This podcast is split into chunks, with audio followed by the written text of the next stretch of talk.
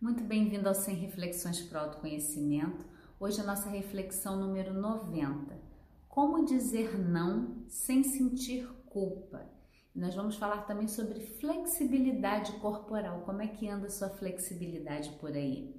Então, para começar nosso vídeo, se você está no YouTube, curte o vídeo. Se você está nos outros canais, dá o joinha, o que tiver aí para a gente poder espalhar essa mensagem para mais pessoas. Deixa o seu comentário, convida as pessoas para virem para cá, tá bom?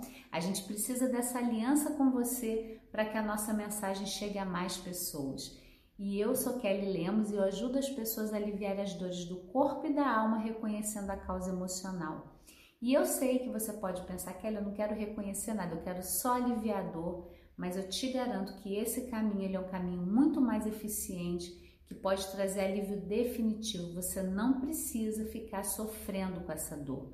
Então, se você tem falta de flexibilidade, dores articulares, fibromialgia, vem comigo convida, compartilha, nós vamos ter práticas e vivências onde você vai ver como é possível sim ter alívio definitivo das dores, tá bom? E hoje, né, uma, uma das coisas importantes quando a gente fala de dor é a gente entender que toda dor ela tem alguma necessidade íntima que não está sendo atendida. Ai, como assim, Kelly? Por exemplo, uma avó que está sempre a serviço dos filhos ali, está pegando o neto na, na creche ou está cuidando do neto o dia todo, muitas vezes ela tem que ficar doente para dizer: Olha, eu não vou poder ficar com meu neto, eu não tenho condição física, eu estou passando mal. Ela adoece para ela poder dar voz a uma necessidade íntima que talvez era ter mais tempo para si, era ficar mais livre e ficar com o neto duas vezes na semana, por exemplo, tá? Essa é uma situação. Existem milhares que eu poderia dizer aqui, né? A pessoa que quer um reconhecimento, que ela sonha com reconhecimento pelo trabalho dela, ela se sobrecarrega, ela vai tentar atender todas as demandas do chefe ou do marido e por aí vai para ter esse reconhecimento de alguém dizer: Nossa, como você é boa, como você faz bem o seu trabalho. E aí você precisa adoecer para parar de se sobrecarregar em excesso. Pelo desejo do reconhecimento você se sobrecarrega. E aí a gente traz né, esse, essa, essa consciência de que toda dor está trazendo uma necessidade íntima escondida. A gente vai falar hoje sobre como dizer não sem culpa. Então eu vou trazer uma, uma, é, uma possibilidade, digamos assim, porque a gente tem muita dificuldade de dar limite, né? De dizer eu não posso, isso não cabe mais, eu não tenho condição de fazer. E eu queria que você imaginasse uma criança na sua frente, por exemplo, que ela tá te pedindo um copo d'água. Olha, eu tô com muita sede, eu preciso de água. Você vai conseguir negar água para essa criança? Você vai conseguir falar: "Não, olha, olha ali o passarinho cantando, vamos olhar para o céu, vamos fazer outra coisa, vamos brincar de roda". Você não precisa de água não. Eu duvido, né? Se a gente vê uma pessoa numa situação assim, a gente vai, claro, peraí, vamos ver onde eu consigo uma água para você. A gente vai se organizar para atender aquela demanda. Então, meu convite em relação ao não, para você poder dizer não para o outro sem culpa, é você se imaginar diante da sua criança e ela está te pedindo algo que é muito importante, como um copo d'água. Eu preciso de água, estou com muita sede. Quando você olhar para essa criança, pergunta para ela o que, que você está precisando. Hoje aí, aquilo que você tem dificuldade de dizer não para o outro, porque a gente também tem uma fantasia. Ou eu faço tudo que o outro quer, sem me priorizar, ou eu digo, não, não vou fazer. Não precisa ser assim. Eu costumo dizer que entre o 8 e 80 são vários números, né? Em que número alguns não precisam ser um não, mas tem outros não que é assim, olha, hoje eu não posso, eu não consigo, hoje não dá, eu tenho outra coisa para fazer. E como que a gente faz para fazer isso sem culpa, sem ficar com aquele sofrimento? Poxa vida, mas eu podia ter feito e eu não fiz. Ai, mas eu podia ter ido lá cuidar do meu neto, mas hoje eu não fui. E a gente não consegue se priorizar. Então, para você fazer isso, eu te peço, para de frente com a sua criança, olha para ela e diz o que, que você está precisando hoje. E aí ela vai te contar: ah, hoje eu preciso dormir um pouquinho mais, hoje eu preciso é, não me estressar naquela situação, hoje eu quero é, mais leveza na minha vida. E aí você vai conseguir, quando tiver uma demanda externa, esse aqui é o contraponto. Alguém de fora te traz uma demanda, você não vai responder de imediato, você vai dar uma pausa o que, que a minha criança está falando sobre isso? Eu, eu preciso fazer isso? Eu tenho que fazer isso? E aí você pode dizer não, desse lugar de que está atendendo uma criança que está com sede.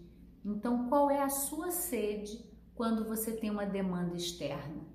E a partir desse lugar você consegue dizer um não e dar limite sem ter que ser agressivo e também não se tornando uma pessoa permissiva.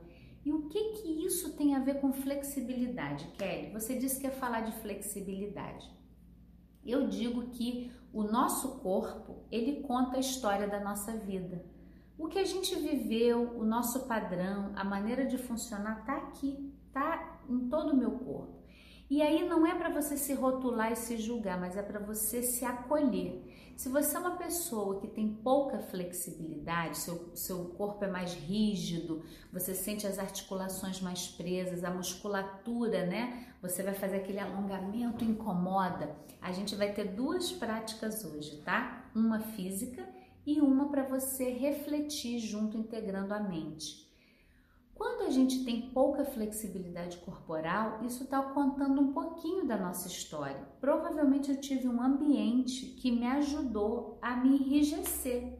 Eu precisei ficar rígido ali para dar conta daquele ambiente. Então não é uma crítica, não é um julgamento, foi um recurso que você teve. Só que a partir de agora, você como adulto que vê a sua criança, as necessidades íntimas dela, você não precisa mais continuar se enrijecendo nas suas relações, no seu trabalho, nas suas amizades. Você pode exercitar mais flexibilidade. E para mim, quando a gente pode é confiar em olhar para nossa criança ferida, a gente não tem mais que atender a demanda externa. A gente tem que se atender primeiro, igual aquela máxima de que se você está com uma criança no avião, Primeiro coloca a máscara em você, depois você atende a criança que está do seu lado. Por quê? Porque se você vai atender a criança e você desmaia, nem você nem a criança conseguem colocar a máscara para respirar. Então, é partir de um princípio seu. É como você está sendo com você e com a sua criança interna que está aí com você. Você é flexível ou você continua na rigidez da infância? Aguenta aí, fica quieta, não expressa, guarda isso tudo, aceita o que os outros querem. Quando você começa a mudar essa dinâmica e fazer uma aliança com essa criança interna, você pode dizer não para o outro sem culpa, porque você não está mais se submetendo ao desejo do outro, você está olhando a sua necessidade íntima e a partir dela você vai atuar no mundo de uma forma muito mais leve, muito mais até do que se você se mistura no padrão de doença, né, de atender automaticamente ao outro. Isso é uma coisa que vai minando as relações, as amizades, as relações de trabalho, as relações amorosas. Então, uma maneira muito tranquila de você dizer não é você olhar a sua necessidade. Se você estiver morrendo de sede, você não vai querer, é, é, por exemplo, tomar um copo de, de álcool. Ah, eu quero tomar. Bom, a pessoa vai falar cerveja, eu tomaria, né? Mas enfim, se você precisa de água, água, você não vai comer um prato de farofa, percebe? Não, não tem sentido você fazer uma coisa se aquilo que está dentro está dizendo outra. E a gente vai trabalhando a nossa coerência. E a coerência tem a ver com essa flexibilidade que eu estou trazendo para você. Tem situações que eu posso atender, que eu posso seguir o que o outro está me pedindo, e tem situações que eu não vou atender. A minha prioridade é a minha necessidade íntima, para que a partir desse lugar, que não é um lugar de egoísmo, é um lugar de respeito. Quando eu me respeito, eu consigo muito mais respeitar o mundo e respeitar o que está fora de mim e respeitar o outro.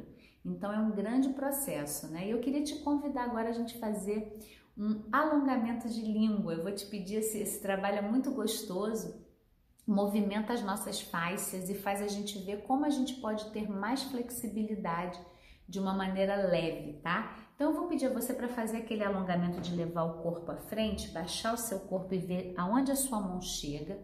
E você vai fazer aí 25 alongamentos de língua. É isso mesmo, assim, ó. Um, dois, três. E eu vou pedir a você para continuar até o 25. Quando terminar, limpa a baba. Vai de novo e vê onde sua mão chegou. Eu tenho certeza que você vai ter uma surpresa como a flexibilidade pode vir só de uma escolha mais leve, de um alongamento de língua, algo que você nunca imaginou. A gente vai aprofundando isso aos pouquinhos, experimenta, inclui esse alongamento na sua vida para você ganhar flexibilidade ao longo do tempo. E se você quiser também aprofundar, você continua seguindo o Planeta Eve, deixa nos comentários para mim como você sentiu esse alongamento de língua. Aumentou, foi mais longe, o quanto você alcançou o chão. Compartilha, deixa o seu like aqui e se quiser aprofundar esse tema de hoje, assista nossa reflexão número 23. Até a próxima!